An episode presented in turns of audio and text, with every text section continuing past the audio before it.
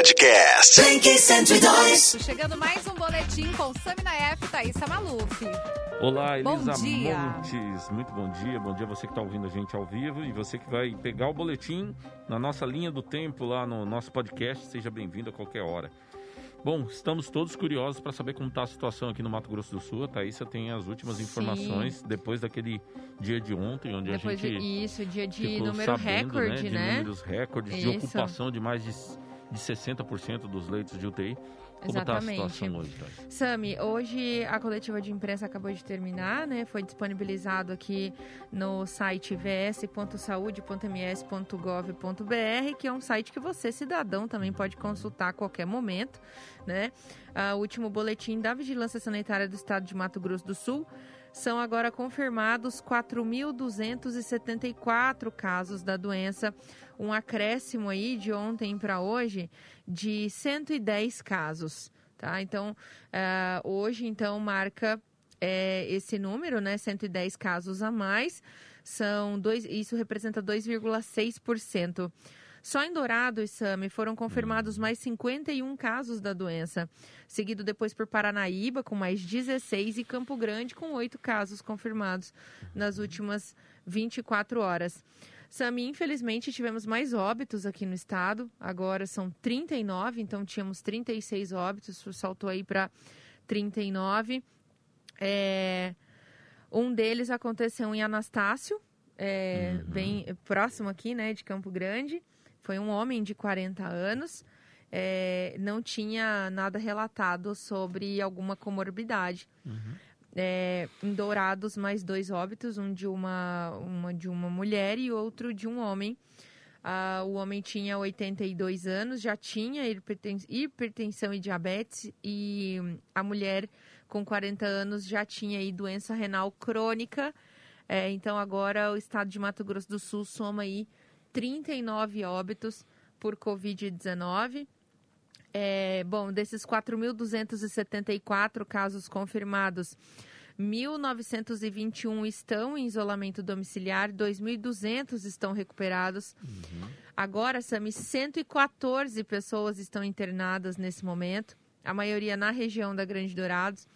São 62 leitos clínicos ocupados e 57 leitos de UTI. Então, mais de 57 pessoas aí que desenvolveram o quadro mais grave da doença. Nesse momento, Campo Grande, é, dos leitos globais do SUS, né, ocupa aí, é, tem uma ocupação global de 64%. É, em Dourados, a ocupação global é de 42%. Em Três Lagoas, 38%. E em Corumbá, de 70%. Lembrando que Corumbá aí, né, de um total de leitos oferecidos pelo SUS, ele tem apenas 20 leitos. Então, realmente, para atender ali toda aquela região ali de Corumbá, Ladário e outras cidades mais próximas. É, Sami, Hum. a Covid-19, nesse momento, no estado, ela inverteu-se, né? E agora atinge mais homens do que mulheres. Lembra que no início dos boletins a gente estava vendo uma decorrência maior em mulheres, né? Pessoas do sexo feminino. E agora isso se inverteu, são 53%, vírgula- 53,4% de infectados são homens. 61 umas cidades das 79 aqui de Mato Grosso do Sul já computam pelo menos um caso de Covid-19. Realmente aí o nosso estado começa, começa não, né? Já tem aí é, um, um número bastante substancial com casos confirmados, né? Dourados, que é a segunda maior cidade do estado, tem aí mais de 1.472 agora casos confirmados da doença, seguido por Campo Grande, com 876 casos confirmados. Por enquanto, Mato Grosso do Sul é isso, Sami. É, a gente tem aqui as informações do Brasil, são dados do Ministério da Saúde, fornecidos ontem à noite no portal coronavírus.saude.gov.br. O Brasil registrou aí nas últimas 24 horas mais 1.269 óbitos nas últimas 24 horas. E agora o nosso país soma aí 46.510 óbitos pela doença. Ah, estamos aí nos aproximando das- do, do número de um milhão de infectados aqui no país. São mais de 955.377, segundo o Ministério da Saúde. Agora, Sami, o que chamou atenção no dia de ontem ainda, no final do dia, foi justamente sobre a plataforma do, do governo. Uh, existe um, um site, a gente inclusive já falou sobre ele aqui, que é o Observatório Covid-19, BR, né? Uhum. É, que, enfim, colhe informações nesses sistemas que são abastecidos pelo governo. E o Observatório da Covid-BR, que monitora esses dados sobre a Covid, né? E casos de síndrome respiratória aguda grave, que eles fazem uhum. um cruzamento com essas informações, afirmou aí que dados voltaram a sumir da plataforma do governo federal. Uhum. Tá? Então, eu vou abrir aspas aqui. É, na última extração da CIVEP Gripe, disponibilizada ontem, é, no caso seria anteontem agora, né, com essa, com essa fala, houve o sumiço de dados não sabemos quais foram os protocolos adotados para essa redução, se limpezas de duplicatas ou definição mais rígida de critério para notificação de casos no sistema. Diz aí o tweet do projeto que reúne vários pesquisadores brasileiros. Inclusive, esse, esse SAMI é um site, é um dos sites com, com maior confiabilidade né, de dados no, no momento como esse, quando a imprensa busca dados mais claros, né? Uhum. E realmente aí foi noticiada essa questão sobre o sumiço né, de algumas informações do CIVEP gripe, tanto para síndrome respiratória aguda grave quanto para Covid-19. Então, é esses os, as informações. A gente tem os casos no mundo chegando a perto de 10 milhões já, né? É, mais um pouquinho a gente vai atingir essa marca. Temos 8 milhões e 500 mil casos de Covid no mundo, quase 500 mil pessoas morreram já também, estamos perto de atingir essa marca. Temos quatro, mais de 4 milhões, quase 4 milhões e 500 mil pessoas recuperadas da Covid-19, mas as mortes são realmente é, horror, horror, horrorosas nesse sentido, né?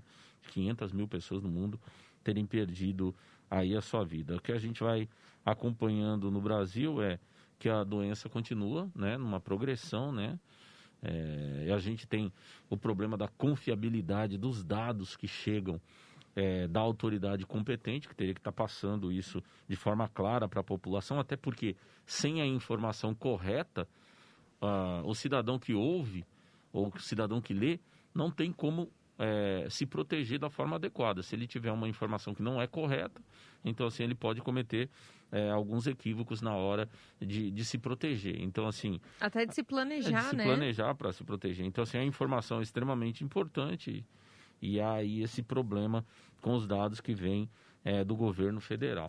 Então, assim, é realmente, além disso, um momento político. É, é realmente extremamente delicado, delicadíssimo uhum. no país. Então, assim, onde a questão até do combate a Covid-19, das, das estratégias que precisam ser adotadas em cada local do país vão ficando quase que em segundo plano nesse sentido, né? Porque há aí um, um, um, modo de suspensão, o que vai acontecer, né? Na sequência, todo dia acontece uma coisa nova, né? Então, assim, a gente ainda tem é, esse problema todo para enfrentar. E, é, após a pandemia, nós teremos que encarar, provavelmente, uma recessão econômica fortíssima, se não uma depressão econômica como a de 1929, que o mundo teve que encarar, que vai trazer aí é, várias, várias questões, uma delas, a mais forte, provavelmente, é, que será o problema de saúde mental das pessoas que terão que enfrentar o que vem depois dessa pandemia. Então, assim, realmente é um quadro é, é desalentador neste momento, mas mesmo sendo um quadro de desalento, a gente precisa continuar dizendo para você que está ouvindo é, nós aqui que você precisa permanecer vivo, então, né? Então faça os esforços para sobreviver e para proteger outras pessoas. Novamente, não há nenhuma novidade no que a gente está falando. Nas pandemias do século passado, no final do século XIX, começo do século XX, o que as pessoas precisavam fazer é, naqueles momentos onde os vírus estavam se espalhando pelo mundo é a mesma coisa que a gente precisa fazer. É distanciamento das outras pessoas é o não contato físico, é a não aglomeração. É a mesma coisa do século XX do final do século XIX. Não tem outra, outra coisa para ser feita, então, nessa pandemia. Então, a gente espera que você possa se proteger dessa maneira, usando máscaras, é, mantendo uma distância segura das outras pessoas, evitando aglomeração. Então, assim, assim você se mantém seguro, mantém seguro as pessoas que você ama e também não vai se tornar um vetor de transmissão.